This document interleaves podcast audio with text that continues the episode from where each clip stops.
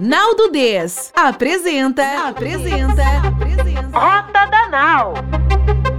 O seu podcast para descobrir novos caminhos e insights para o direito. Insights para o direito.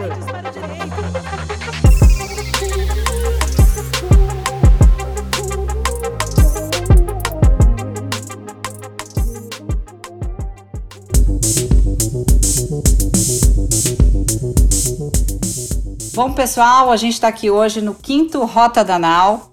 E, bom, para quem nunca escutou o Rota Danal, Rota Danal é um podcast da Naldo Des que tem por objetivo trazer assuntos relacionados ao ecossistema jurídico, mas de uma forma mais leve, para vocês conhecerem determinados assuntos que muitas pessoas não estão acostumadas. Então, hoje a gente vai falar sobre diversidade, agilidade e visão sistêmica. E eu trouxe aqui dois feras. Um, o Leandro Gonzalez, que é gerente jurídico, Scrum Master e idealizador do primeiro escritório jurídico em Scrum. Ele é palestrante, é gerente no Itaú. E o Léo Toco, que é super conhecido, especialista em transformação digital, agilidade organizacional, inovação e gestão de tecnologia.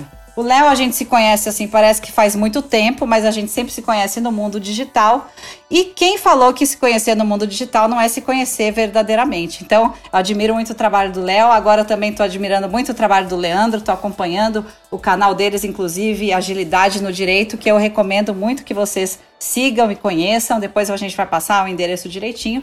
E eu queria convidar os meus queridos participantes, Leandro e Léo, para a gente começar assim um pouquinho a tangenciar o assunto. Então eu queria, Leandro, que você, você pudesse definir um pouco para a gente agilidade, como que você acha que ela realmente apoia a diversidade nas empresas, nos escritórios jurídicos, como é que isso torna realmente esses projetos, enfim, o escritório, o dia a dia como um todo, como um facilitador?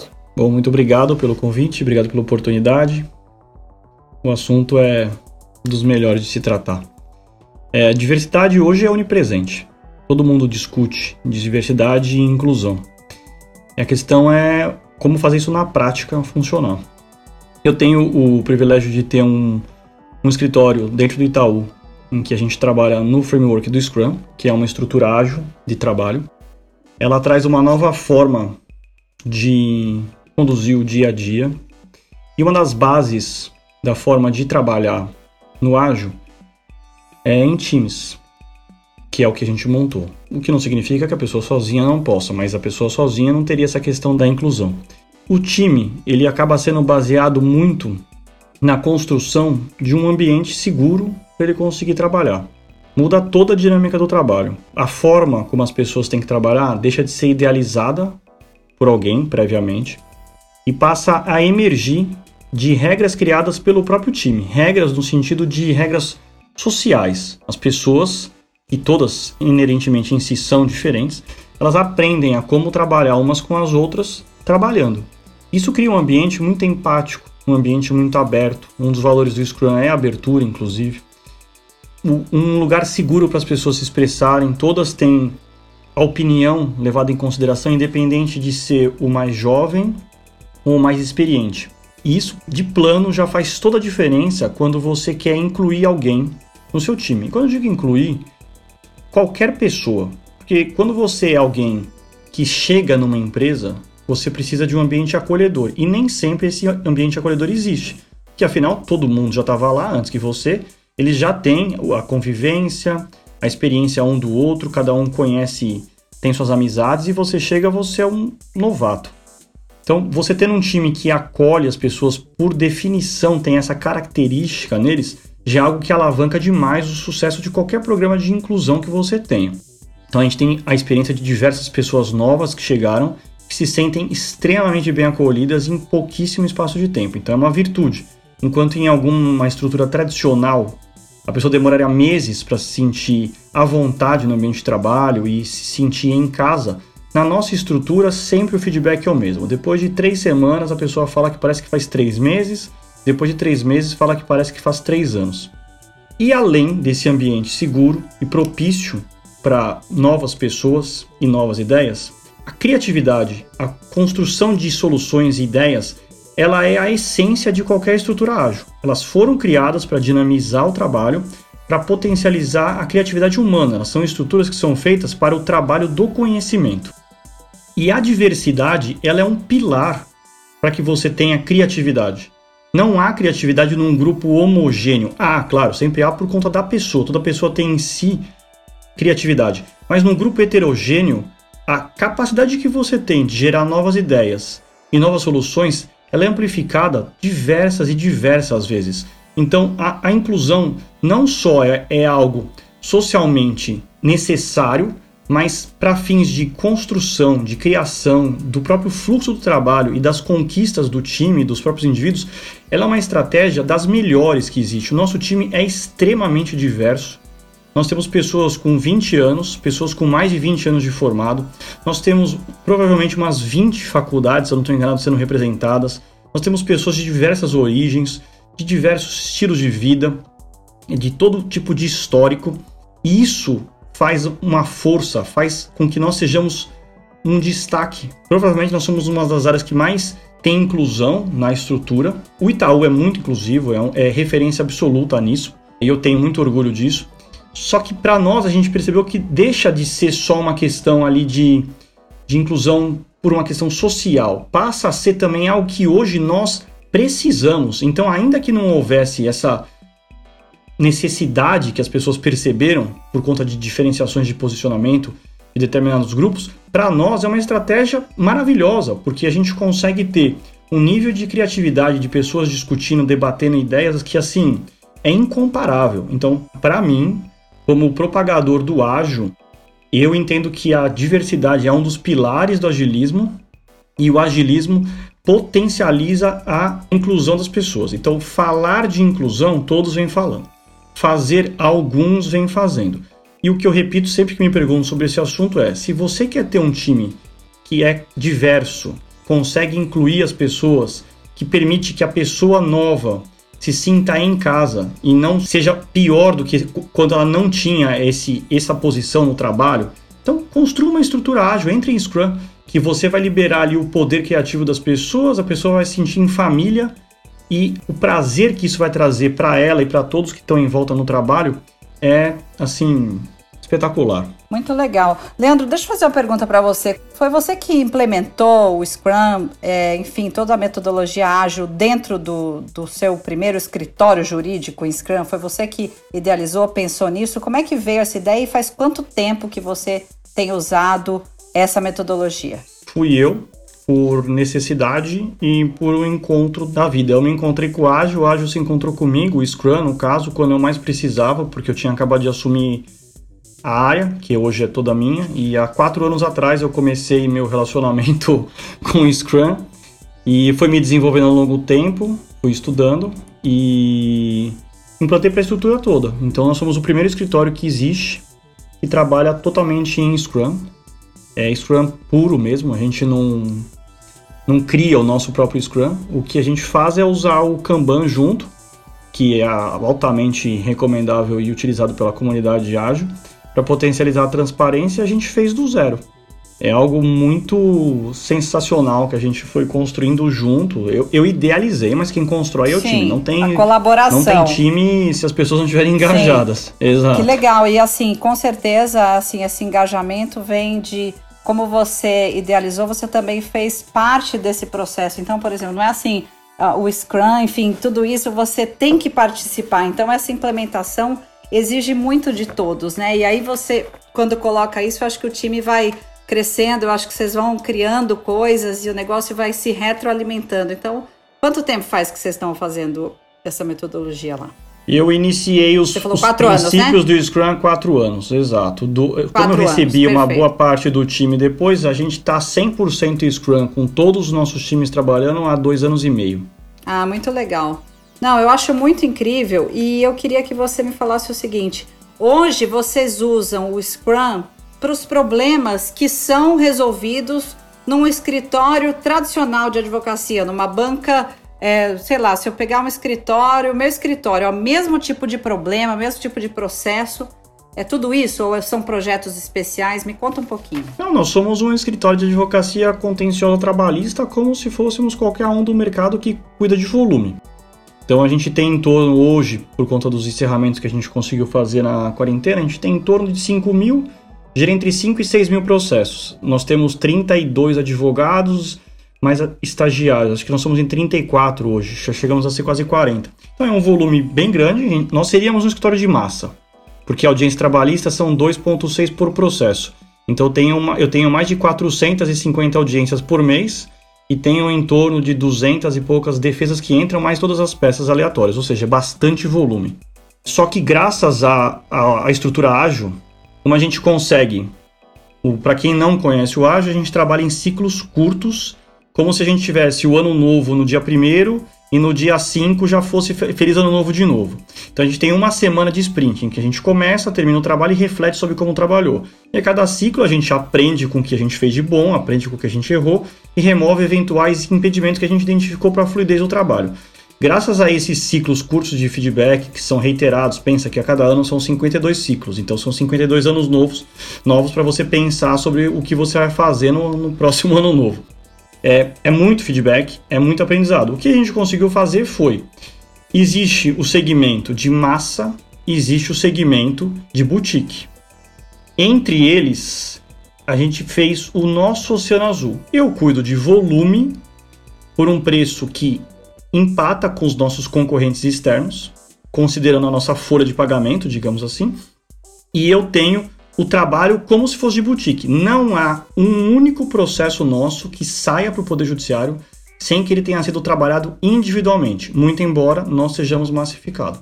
Entendi. Então, essa, essa metodologia é, permite que você tenha uma visão diferenciada, mesmo cuidando de massa e sem perder eficiência, ao mesmo tempo fazendo uma entrega com muito aprendizado, com feedback, com ciclos rápidos. É isso. Isso, a gente conseguiu bater. Por aí? Exato. Consegui. A gente bateu todas as métricas que nós medimos, nós batemos assim. A, met... a, a primeiro objetivo de um time que trabalha em Scrum é dobrar a produtividade na metade do tempo. Então, há quatro anos, nenhum dos meus times faz hora extra, porque a gente prima pela qualidade de vida e o trabalho é no máximo oito horas por dia. Então, a gente conseguiu, mesmo trabalhando menos horas, porque antes da nossa estrutura as pessoas faziam hora extra, hoje a gente faz em torno de 250% mais volume do que fazíamos. Nossos resultados melhoraram muito, a produção per capita aumentou muito, só que em menos horas, porque nós somos muito mais eficazes, não temos burocracia que gera burocracia, e o que eu acho, na minha opinião, muito diferente a estrutura Scrum de qualquer outra, é que qualquer estrutura que nós criamos, que um ser humano cria, ele, ela gera entropia. Toda estrutura se autocorrompe normalmente. Né? Se você, qualquer coisa, você vai construir uma casa, você vai ter que reformar de vez em quando. Um carro e o, e o trabalho é igual. Como a gente tem ciclos curtos de reflexão, mesmo a entropia ela é diminuída ao máximo. Então os nossos times eles não se corrompem tanto quanto os demais a gente consegue passar um ano evoluindo continuamente, outro ano evoluindo continuamente e assim sucessivamente. A gente não precisa fazer grandes, a gente não precisa fazer um Big Bang. Ah, vamos ter que reestruturar toda a área de novo porque não está funcionando. Agora mais uma vez. Não tem esse negócio de sensação de bombeiro, enxugador de gelo, não tem formulário porque que existe que eu não sei, só que faz assim porque sempre foi. Então a, a, a nossa estrutura é feita para fluir. E a fluidez é como a água, um rio que corre não, não apodrece. Nossa, que coisa mais linda. Então deixa eu pensar um pouco aqui. Eu tô... Não, foi muito poético, porque você fala de entropia, a fluidez. Eu tô aqui já pensando na complexidade que é o ser humano e assim, a gente faz justamente essas, essas formas tradicionais de trabalho e que vamos dizer que o Scrum e um escritório exemplo como esse ainda é realmente assim a exceção da exceção. Eu acho que agilidade no direito também vem para isso, né? A Naldo Des vem para trazer uma outra visão. Por quê? Porque a gente nunca está olhando por uma forma fluida das coisas. A gente está sempre olhando uma visão industrial realmente daquela daquele padrão linear, né? A gente não encara a complexidade do ser humano. Só que o que me deixa assim instigada, Leandro, é como se coloca para o ser humano modificar o pensamento dele? Como é que dentro do Scrum vocês conseguiram engajar o time? Porque essa é a grande sacada. O ser humano, ele faz as coisas, você não pode prever, dado que você faz isso, vai ter a consequência assim. Às vezes o cara tá lá no Scrum e tem uma visão totalmente mecanicista da coisa. O que, que você faz? Ah, não encaixou no time, vai embora? Como é que é? Ou vocês, só do jeito de trabalhar, já o negócio já se convence, já entra nessa fluidez que você está dizendo? Eu acredito nas pessoas. Eu odeio a burocracia. Então, um dos meus valores é transformar a gestão e humanizar a gestão. Trabalhar em Scrum não é receita de bolo. Não dá para fazer rapidinho ali dando uma olhada. É, um, é uma experiência. E aproveitando que a gente está na aula desse, é, eu falo que aplicar Scrum é uma epopeia. É a, é a Ilíada, é a Odisseia, porque vai ter momento de, de furacão, vai ter barco que vai afundar, mas a gente vai trabalhar junto e a gente vai superar todos os desafios. Existem pessoas que o músculo da autonomia já atrofiou e que não querem trabalhar com autonomia, não querem criar, e é normal. Tem muito espaço no mercado para quem quer trabalhar da forma tradicional, comando e controle. A maior parte das pessoas se encontram na vida. Eu acredito nas pessoas, como eu falei, e acredito que as pessoas querem ser excelentes. As pessoas querem ser boas. É, não é possível que a pessoa acorde de manhã, pegue metrô, dirija duas horas, para chegar e fazer só mais um trabalho ou fazer aquele esperar passar a jornada para receber um salário no final do mês. A pessoa estudou para ser advogado, quase todos os meus advogados são especialistas. Se não, alguns têm mestrado, outros estão pensando em fazer doutorado. A pessoa estuda para ir lá e fazer algo que eu que sou eu, eu sou o gênio da área, eu desenhei o que a pessoa tem que fazer, ela vai lá e faz. Eu diria que isso aí é um tanto quanto aquém da expectativa das pessoas quando entraram na faculdade. Então, apesar de, de, de, de existir quem não se adeque, a maioria, quando entra nesse ambiente, num primeiro momento, é, é muito mais livre do que qualquer estrutura tradicional. Então, meus advogados têm autonomia, eles são os especialistas. Eu zelo pela estrutura e faço a gestão do nosso empreendimento. Mas eles criam livremente, não tem revisão, não tem, eu não vejo peça, eu não vejo recurso eles são os especialistas, eles criam. No começo, as pessoas ficam desconfortáveis porque elas estão acostumadas com o comando e controle. Mas quando a pessoa assume a autonomia, ela percebe que ela consegue alcançar a maestria, finalmente ela encontra um propósito para ir trabalhar. Não tem mágica para engajar as pessoas. Não tem aumento de salário que engaja as pessoas, que uma hora você não tem mais como pagar para dar o engajamento. Já passou a adrenalina do aumento. Então você precisa de alguma coisa, de uma razão para você trabalhar.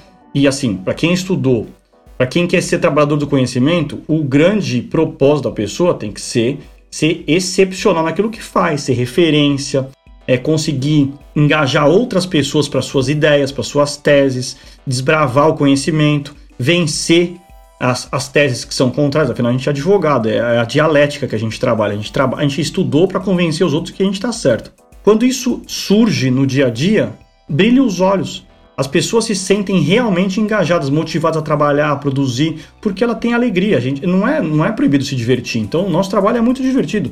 Nossos eventos são muito divertidos. A gente faz dele dando risada, a gente faz review, a gente comemora as vitórias, a gente chora junto as derrotas e a gente dá a volta por cima junto. É, é realmente construir uma família. Pessoas criativas dentro das suas casas se reúnem num empreendimento, elas não podem perder a criatividade, tem alguma coisa errada com a gestão. E aí, com um novo modelo, a gente percebe que, apesar de algumas pessoas não se encaixarem porque não gostam de trabalhar em time, normalmente, para a maioria, é transformador. Ontem mesmo a gente com algumas publicações aí, um dos meus, parte dos meus advogados posta que o Scrum não muda só o trabalho, o Scrum muda a vida da pessoa, porque ela liberta a vida da pessoa para outras coisas, né? A vida não pode ser só trabalho. Não, com certeza. Eu achei muito legal porque você falou, né, a questão do comando controle de advogados que querem sempre, será que eles querem? Você acredita nas pessoas? E eu fico pensando muito isso, qual a graça de você todo dia acordar, toma café, vai no seu trabalho, depois você faz aquilo que alguém te pediu, aí você executa, passa para um outro revisar, daí o outro assina, daí vai para um fluxo, daí você vai para pro almoço, uma hora e meia, depois você volta às duas, aí você vai entrando no outro fluxo, às seis horas você vai para sua casa, você dorme, dia seguinte você faz a mesma coisa. Então eu sempre acho, acredito que o Scrum muda a vida porque você passa a perceber da importância da sua participação, da importância da sua colaboração, que você só ficar recebendo aquilo e fazendo as coisas mecanicamente não trazem evolução para você.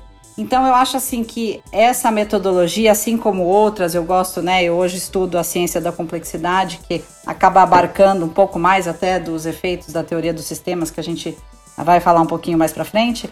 Eu acho que esse tipo de conhecimento, de forma de enxergar o mundo, é capaz de fazer a pessoa de dentro dela enxergar macro e a importância da atitude que ela faz e o quanto ela reflete no outro e quanto ela reflete na equipe. Então, eu gosto muito dessa pegada de colaboração, de quanto a agilidade pode sim agregar em empresa e escritório jurídico. Achei fantástico. Agora eu queria chamar aqui o Léo, porque o Léo tá meio quieto, a gente tá aqui falando, ele não tá. eu tô só no... Léo, é, me fala. Hã? Tô só anotando alguns pontos aqui que o Leandro tá falando para me lembrar de, de pontuar, que acho que tem, tem cases bem interessantes. É, você tava falando de. Então já fala, então é... já, já fala logo aí o que, hum, que você tá anotando. Eu tava, eu tava conversando hoje com uma, uma pessoa de escritório que tá começando a implementar agilidade, Scrum e tal, e ela, e ela já tem, acho que desde maio eles começaram, e ela tava falando: ah, recebi, eu sou advogada sênior aqui, recebi uma proposta de um outro escritório para ser sócia, mas eu sei que lá o negócio é mecanicista e tal, e decidi não ir, não, não vou mais assim. E outro dia eu estava conversando com o Leandro e um outro é, é, líder de escritório sócio, ele falou, ah, eu acho que, não, não sei se foi o Leandro ou foi o, o sócio que falou, não, eu acho que em alguns anos, ele falou 10 anos ou 5 anos, vai ser um diferencial utilizar é, a agilidade e assim vai, e, e alguns de nós falou, não, isso já está acontecendo. E, e, assim, se você olhar para o mundo fora do direito, tem hoje é, é, empresas muito famosas e que todo mundo quer trabalhar e tal, e talvez você não entenda muito o porquê, mas você quer estar tá lá junto com eles. E se você olhar um pouquinho por trás, é, é tem vários motivos, mas é, é, essa liberdade, essa colaboração, essa possibilidade de trabalhar em, em, em grupos é, uma, é, grande, é bem importante. Isso vai acontecer no mundo de direito e vai se tornar é, é, realidade que as, os advogados vão escolher onde trabalhar é, é, dependendo se é uma visão mecanicista ou se é uma visão colaborativa, ágil. Então isso já está acontecendo e foi bem interessante. Eu, do nada, conversando com a, com, a, com a pessoa hoje, ela me comentou. E pegando um pouquinho do ponto da, da complexidade dos sistemas e tal, diversidade, você vê o quão o conjunto elas trabalham, né? A gente sabe que a complexidade do sistema ela preza por ter diversidade, porque ela entende que todas as partes são importantes e que você não adianta você olhar, ter uma visão reducionista da pessoa e sim do complexo do, do sistema como um todo. Então esse é um dos exemplos, aquela visão de que o Leandro colocou dos, dos ciclos de feedback, ou loops de feedback, que também é uma coisa muito forte no Scrum, onde ele fala que você tem que ir tentando e, e melhorando sempre, e, e, na complexidade dos sistemas também preza muito por isso de você estar tá sempre entendendo e entender que o sistema está mudando, e para isso você tem que se retroalimentar. É isso que a gente entende que diversidade, agilidade e complexidade dos sistemas está tá muito perto um do outro. E quando isso vai escalar, a gente chama de ágil escalado, que são vários grupos ou várias squads ou vários times funcionando Todos os frameworks e, e, e, metodologias falam muito sobre complexidade dos sistemas, porque é a base para poder crescer e para poder prosperar no sistema. Né? Então é super interessante e super conectado isso. Sim. E a gente acaba passando assim, as pessoas, eu gosto muito de, né, por conta da NAU, é, de coisas que eu fui vendo, o Leandro a gente estava comentando, né? Cara, se você não começar a ter a curiosidade de estudar muito para aplicar, coisas novas, você vai sempre ficar naquela mesmice, na mediocridade, que é tudo aquilo que pessoas que hoje estão preocupadas com a excelência e tudo mais não querem. Quando eu comecei a estudar a ciência da complexidade, as pessoas não fazem muita ideia do que, do porquê aquilo faz sentido, ou por que, que o Scrum hoje faz mais sentido, ou essas metodologias que vão mudar a forma de conhecer, de combinar as coisas. Então, eu acho que hoje fica muito mais claro que os sistemas rígidos, eles não vão sobreviver porque eles não conseguem responder às mudanças contínuas do ambiente. Então assim, eu falo que a pandemia a, a, complexidade, até a própria teoria dos sistemas, é algo difícil de explicar, ela não é palatável, ela é muito. tem um, um, um campo muito abstrato. Só que quando você vê um cenário, por exemplo, de pandemia, a complexidade chegou em você. E aí você vê o que funciona, que você ser extremamente analítico. Então, por exemplo, você ter uma pegada interdisciplinar. O quanto é importante isso para o advogado? Ok, você quer fazer uma especialização? Faça, porque isso também é importante, mas não despreze que você também tem que enxergar o todo. Porque você, essa sua partezinha, tem que conversar com esse todo. E as pessoas, não, olha, não, eu aprendi direito tributário. Eu só sei de direito tributário. Não, cara, você é advogado, você faz parte de ciências sociais aplicadas. As ciências sociais estão dentro de um outro ambiente, de um ambiente sistêmico das ciências humanas, então das humanidades que tem interligação com as tecnociências. Então, quando você começa a puxar, você vê a questão do que aconteceu na Covid é a economia não conversa com a biologia, que não conversou com outra parte da ciência, e aí é o caos. Então, quando você começa a perceber que dentro de um cenário macro você precisa responder eficazmente às mudanças do ambiente, um sistema rígido e fechado, ele não atende. E aí um sistema aberto, flexível, e é toda a metodologia do Scrum, da agilidade que é a proposta, você começa a ver, vai, por que, que essas coisas funcionam? Porque o, o ambiente não está mais pronto, não está mais próprio para você usar o modo repetição, Vou o usar... modo comando controle. Vocês concordam com isso? Deixa eu fazer esse gancho para você, que você tem um case super interessante nisso que a gente estava comentando, que era aquela questão que você diz, onde a gente fala que no Scrum não existe o eu, né? Existe o nós, existe o time. Então, se a pessoa não está bem aquele dia ou aquela semana, é, é, ela não é medida como indivíduo, ela é medida como grupo, né? E aí você tem um, se você puder comentar um pouquinho sobre isso, eu acho bem interessante e se aplica muito na, na teoria da complexidade e assim vai.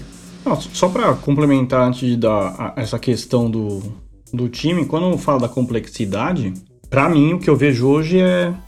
As pessoas pegam atividades que são complexas. Então a gente está falando de direito jurídico. É complexo. Eu tenho uma inicial trabalhista com 5 anos de trabalho, 3 cargos, 15 pedidos. Então, teoricamente, eu tenho uma dezena de ações. Cada causa de pedido e pedido dá uma ação. Por permissão legal, ele pode entrar com uma ação só, mas na verdade é uma acumulação de 10 ações. Então, a imprevisibilidade do meu resultado, do que eu tenho que fazer, é gigantesco. Então, é complexo. Não é caótico mas é complexo. Só que pega a mentalidade mecanicista, taylorista do início do século XX, que tratava as coisas como complicadas, porque construir um motor é complexo o desenvolvimento, mas alguém já desenvolveu. O carro todo já foi desenvolvido. Coloca ali na, na esteira, todo mundo fatia o que tem que fazer, aperta parafuso o dia inteiro. Beleza, isso era complicado e funcionou perfeitamente até o modelo Toyota trazer uma nova visão da esteira. Ótimo. Só que você pega o que é complexo e aplica regras para algo que é complicado, a única coisa que você consegue, que é engessando, que é colocando regra para tudo, que é colocando um quadradinho e silo para cada um.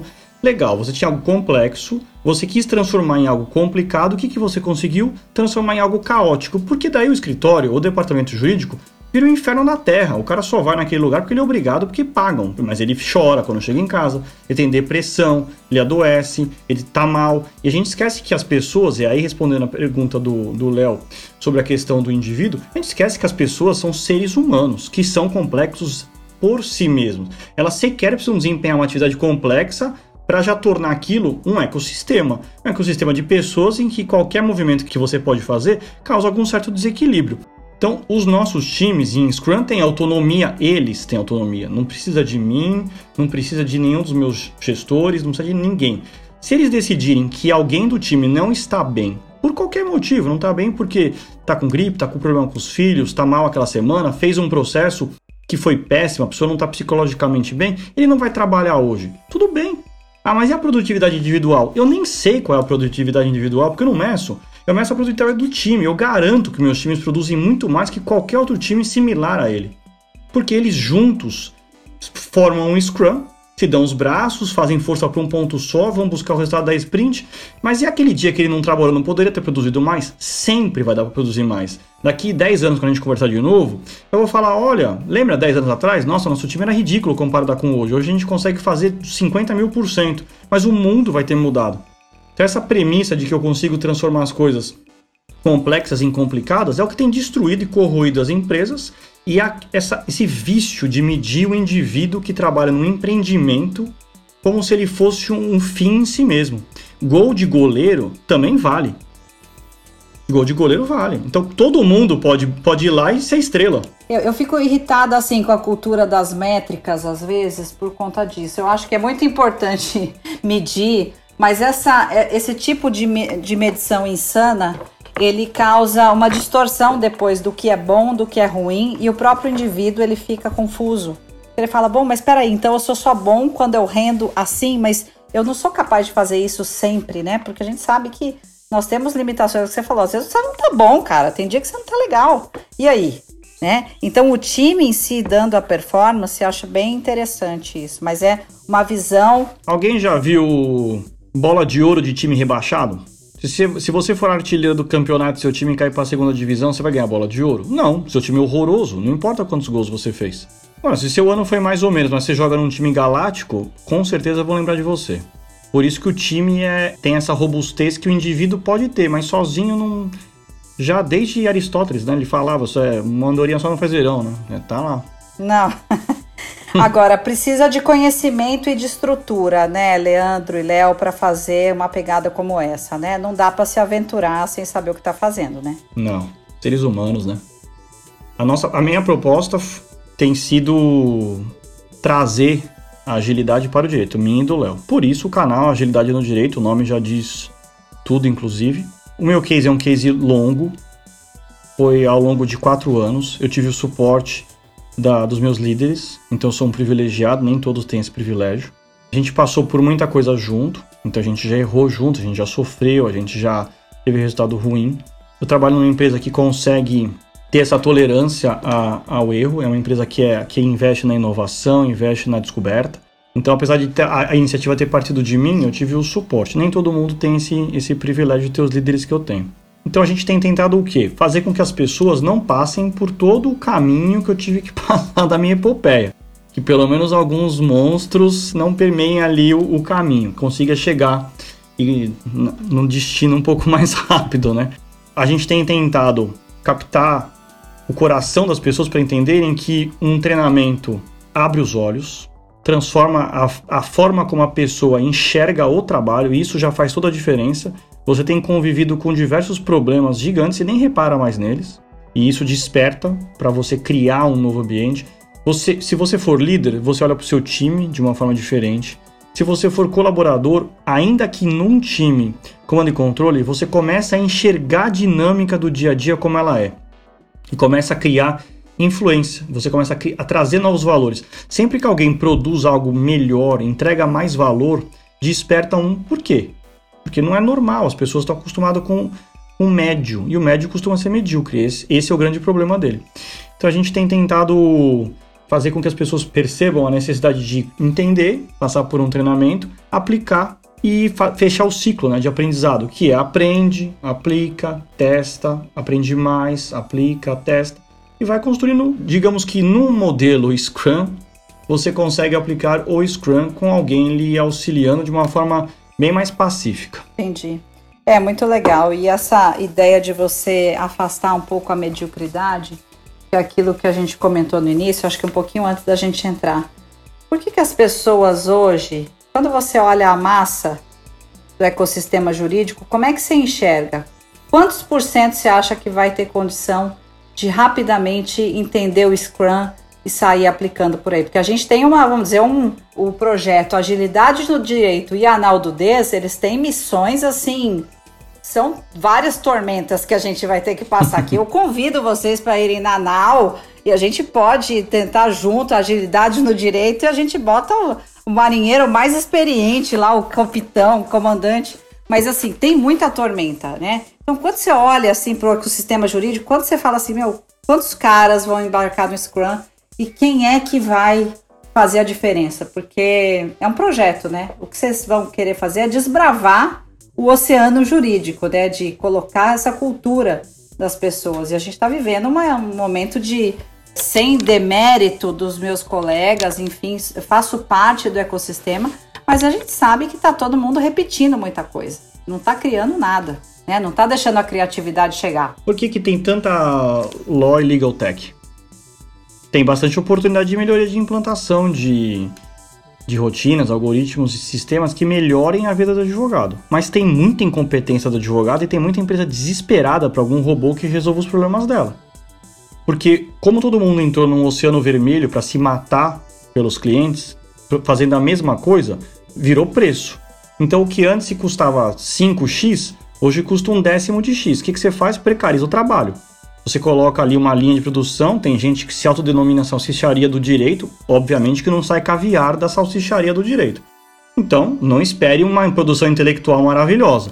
E aí a gente acabou sendo refém da nossa própria estratégia, que é produzir um trabalho que faz com que as pessoas não confiem mais nos advogados. Todo mundo que é advogado que está ouvindo a gente, e nós que somos advogados, sempre tem alguém que nós conhecemos que tem um advogado para algum assunto e que nos liga para ter uma segunda opinião.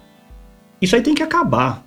Esse desperdício de retrabalho, de ausência de confiança, trabalho que não serve para nada. Isso aí chega a ser, no mundo de hoje, é um absurdo você desperdiçar horas e horas de trabalho, que é dinheiro, que poderia ser investido em outra coisa que melhoraria a humanidade, digamos assim. Produzir algo inútil chega a ser pecado. Eu acredito que milhares virão para agilidade, porque tem uma pressão para produzir algo diferente. Pensa agora na pandemia. Milhares de pessoas ficaram desempregadas. Então vai ter aquela pressão para abaixar o salário porque a pessoa precisa pagar as contas no final do mês à empresa. Vai precarizar ainda mais. Só que se teve muita gente com problema de débito, trabalhista, contratual, vai ter demanda para serviço jurídico. Ué, mas se o seu escritório precarizou ainda mais, vai entregar um serviço ainda pior, a relação que você tinha com o seu cliente vai ser ainda pior. Então ele vai pagar um pouco menos para compensar o prejuízo que ele teve decorrente da sua atividade. Então você está baixando o seu próprio honorário, na verdade. Porque se você fizesse um serviço excepcional, ele ia ficar tranquilo. Ah, como assim eu gastei um milhão? Não, mas ele me fez economizar 2 bilhões. Ah, entendi. Saiu barato, hein? Tá pagando bem. Agora, se você tá perdendo tudo, ele fala: não, não dá, tá muito caro esse advogado. Para esse serviço, eu já ouvi executivos, eu juro, que já chegaram a comentar, não no Itaú, tá? Pra ficar claro. Eu já ouvi executivos que eu faço mentoria que já chegaram a comentar que em alguns momentos vem aquela questão: não era melhor ser revel em tudo? Que pelo menos a gente pagava sem gastar com, com o advogado. Pelo amor de Deus. Então, é, é, exato, é, é, é, o fim, né? É a, é a guilhotina do serviço. Mas para chegar a pensar nisso, é uma situação de desespero, Total. porque eu tô gastando à toa. Então, e eu acredito que os escritórios têm já dentro deles talento suficiente para produzir muito mais. Eles não têm a estrutura para entregar um trabalho que encante o cliente. E para isso você não precisa colorir a sua peça e não precisa escrever em poesia. Você continua com seu relacionamento com o Poder Judiciário do jeito que ele sempre foi, mas muda a forma de trabalhar e muda a forma de se comunicar com seu cliente. Você fazendo isso, você tem um espaço para você trabalhar, porque, como a gente já falou aqui mais de uma vez, impera a mediocridade. O que, que faz com que as pessoas não queiram mudar ainda? Sempre tem o ainda eu tenho resultado financeiro. Para que, que eu vou mudar se eu estou ganhando dinheiro ao final de cada mês? E eu concordo, você está ganhando, parabéns. Seu turnover é de 20, 30%. As pessoas que trabalham para você nomeiam seu escritório de fulano de tal e escravos associados. As pessoas odeiam trabalhar para você. O primeiro concorrente que você tiver que se adaptar à nova realidade, que tiver uma estrutura agradável de trabalho, ele vai primeiro, pegar todos os seus talentos sem gastar um real mais que você. Porque o cara vai trabalhar menos, vai produzir mais feliz e vai ganhar a mesma coisa. Já tá, nossa, tá num lucro exponencial. Ele vai chegar pro seu cliente e falar: sabe esse serviço porcaria que você recebe? Pelo mesmo valor, eu faço muito melhor. Me dá um teste. você tem quantos processos aí ou quantos pareceres? Ah, você tem 100? Me dá dois. Me dá dois. Se você não gostar, não precisa nem. Eu, paga só a tabela do OAB para mim. O primeiro escritório que fizer isso, como a gente fez, eu roubei minha concorrência. A gente começou com 8% de share do Itaú. O meu market share é o Itaú. A gente começou com 8%. Tem, tem períodos que a gente bate 30% da entrada, é toda nossa. Com mais gente batendo na porta e falando, você não pode cuidar dos meus casos? Fala, olha, eu gostaria, mas eu não posso sair contratando na louca, então tem que falar com os executivos. É, se eu fosse dono do escritório ou se eu fosse advogado, eu estaria olhando para isso, porque assim, um, desculpa, não deveria ser novidade para ninguém. O mundo mudou. Já era, já não, a gente não tá mais na. Não, não as pessoas é hoje, que estão trabalhando. Hoje. Exato. As pessoas não estão vindo do campo, semi-analfabetas, procurando sobrevivência. Hoje, hoje, e especialmente a juventude de hoje, eu tenho certeza absoluta, pode me cobrar, daqui uma década, as pessoas vão escolher o local de trabalho. E ponto final. Seja na advocacia, seja na produção automobilística, seja na padaria, seja onde for. Não tem espaço mais para ditador de plantão e gênio que produz todo o design e todo o trabalho intelectual. Isso aí tem que acabar. Oráculo, né? Os oráculos. Eu falo que eu adoro oráculo. Porque é só, só vem num lugar, né? Vem a mim que eu saberei te entregar o problema e não vou ouvir meu cliente, porque não precisa, porque a verdade quem sabe sou eu. Então, assim, isso aí realmente é um negócio muito demodê, né? Agora, uma coisa que eu ia falar para vocês, que eu, que eu tenho visto, muito interessante, o papo tá ótimo, né? O nosso podcast, para quem está ouvindo, não tô nem aí que a gente faz podcast de 20 minutos. Hoje vai ter 40, 50, porque é o Rota Danal número 5. É especial, tem dois caras aqui que eu quero continuar conversando. E eu queria falar o seguinte, eu tenho, não sei se vocês já conhecem o Clemente Nóbrega. Ele está falando, fazendo uma pegada muito legal. Ele, é, ele é, é escritor da Exame, enfim, é, da época. Eu estou falando, não sei se é época Exame, mas enfim. O cara é um baita de um autor, é um físico, estuda complexidade e ele está trabalhando agora desfechos na área de saúde. Eu tô encafifada aqui que na hora que a advocacia começar a medir desfechos, aí sim o negócio vai, vai, vai ser um pega para capar. Por quê? Porque hoje a gente não tem dado para medir desfecho de resultado. A gente coloca aqui o, o jurídico é atividade meio. Eu não posso me responsabilizar pelo, pelo negócio.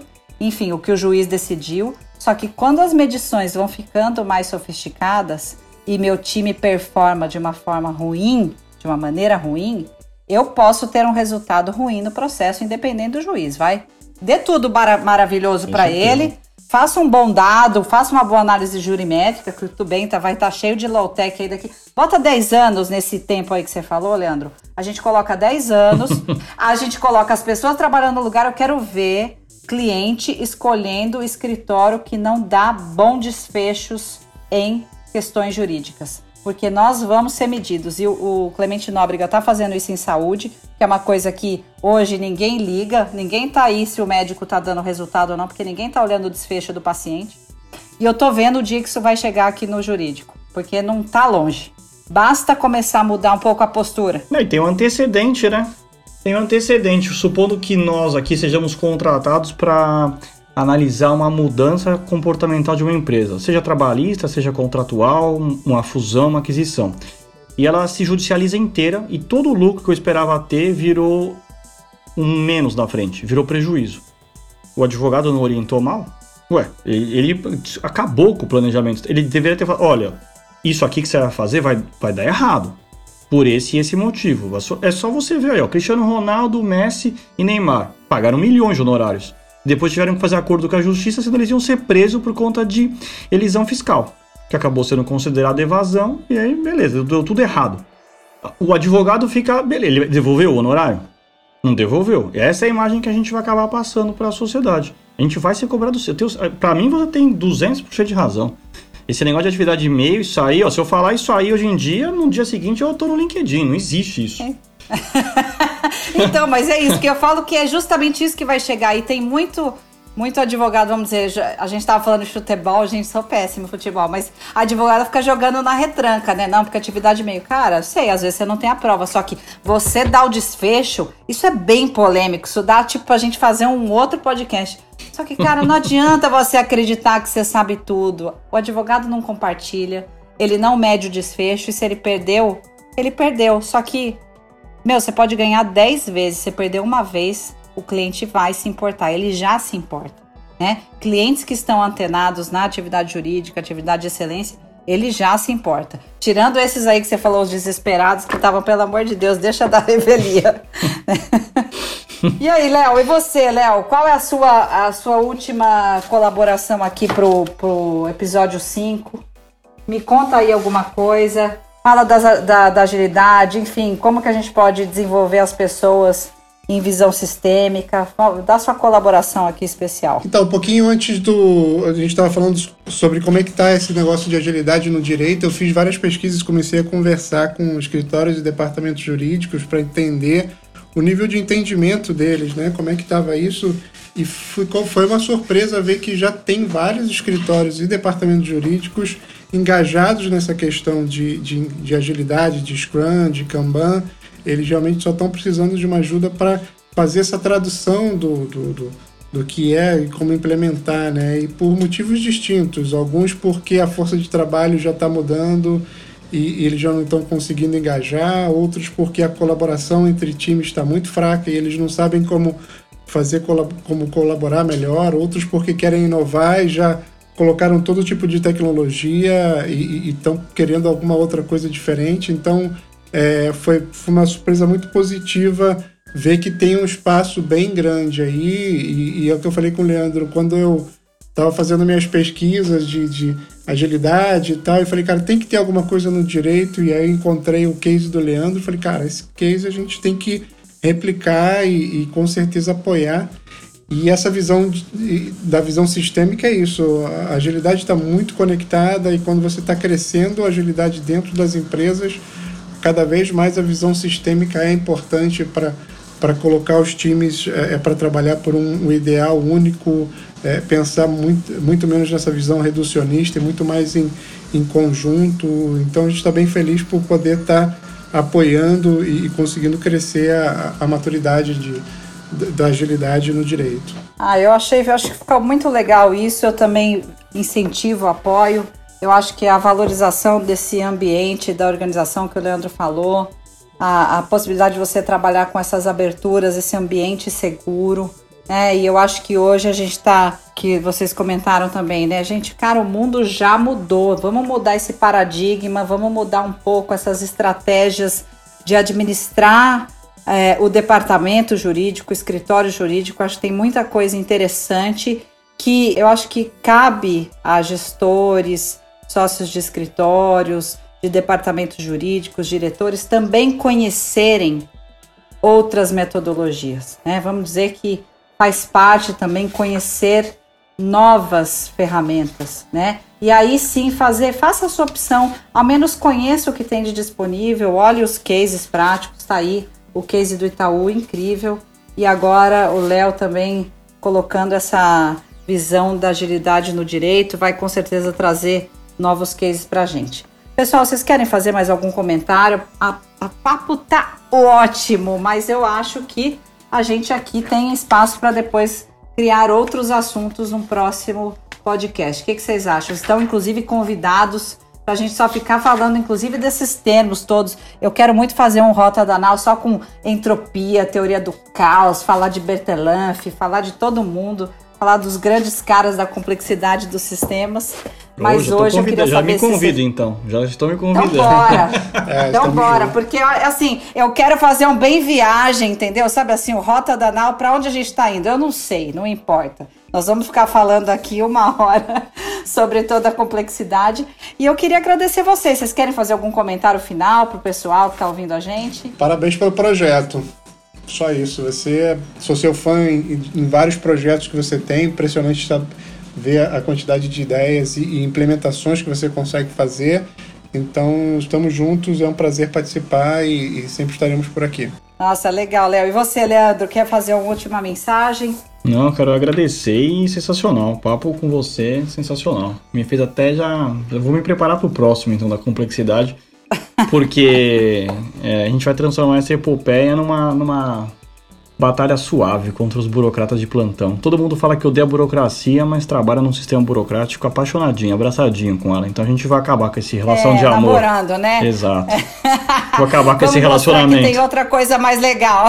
É, vamos, vamos mostrar que tem coisa mais legal para se apaixonar, né? Exato. Gente, olha, Léo, muito legal ter você aqui. Leandro, obrigada mesmo. Gostei muito, muito do papo. É muito legal ter um debate assim de alto nível de pessoas que estão realmente engajadas aí, a gente fica falando de transformação, mas justamente a transformação é essa: olhar a passagem, olhar para o nosso a nossa profissão, que é tão incrível. O Léo tem assim afinidades com o jurídico, né? Apesar de não ser da área, mas cuida de nós com toda a sua produção incrível de, de artigos, enfim.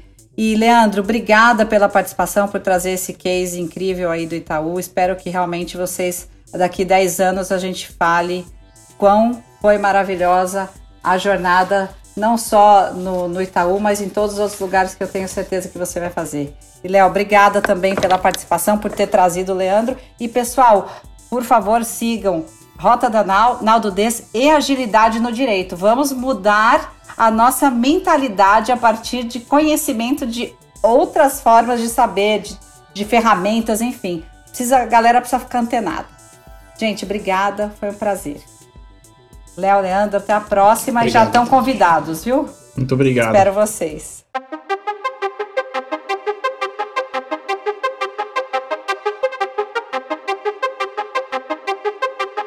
Este foi mais um episódio do Rota da Nau. Do Rota da Nau. O podcast da Nau do Des.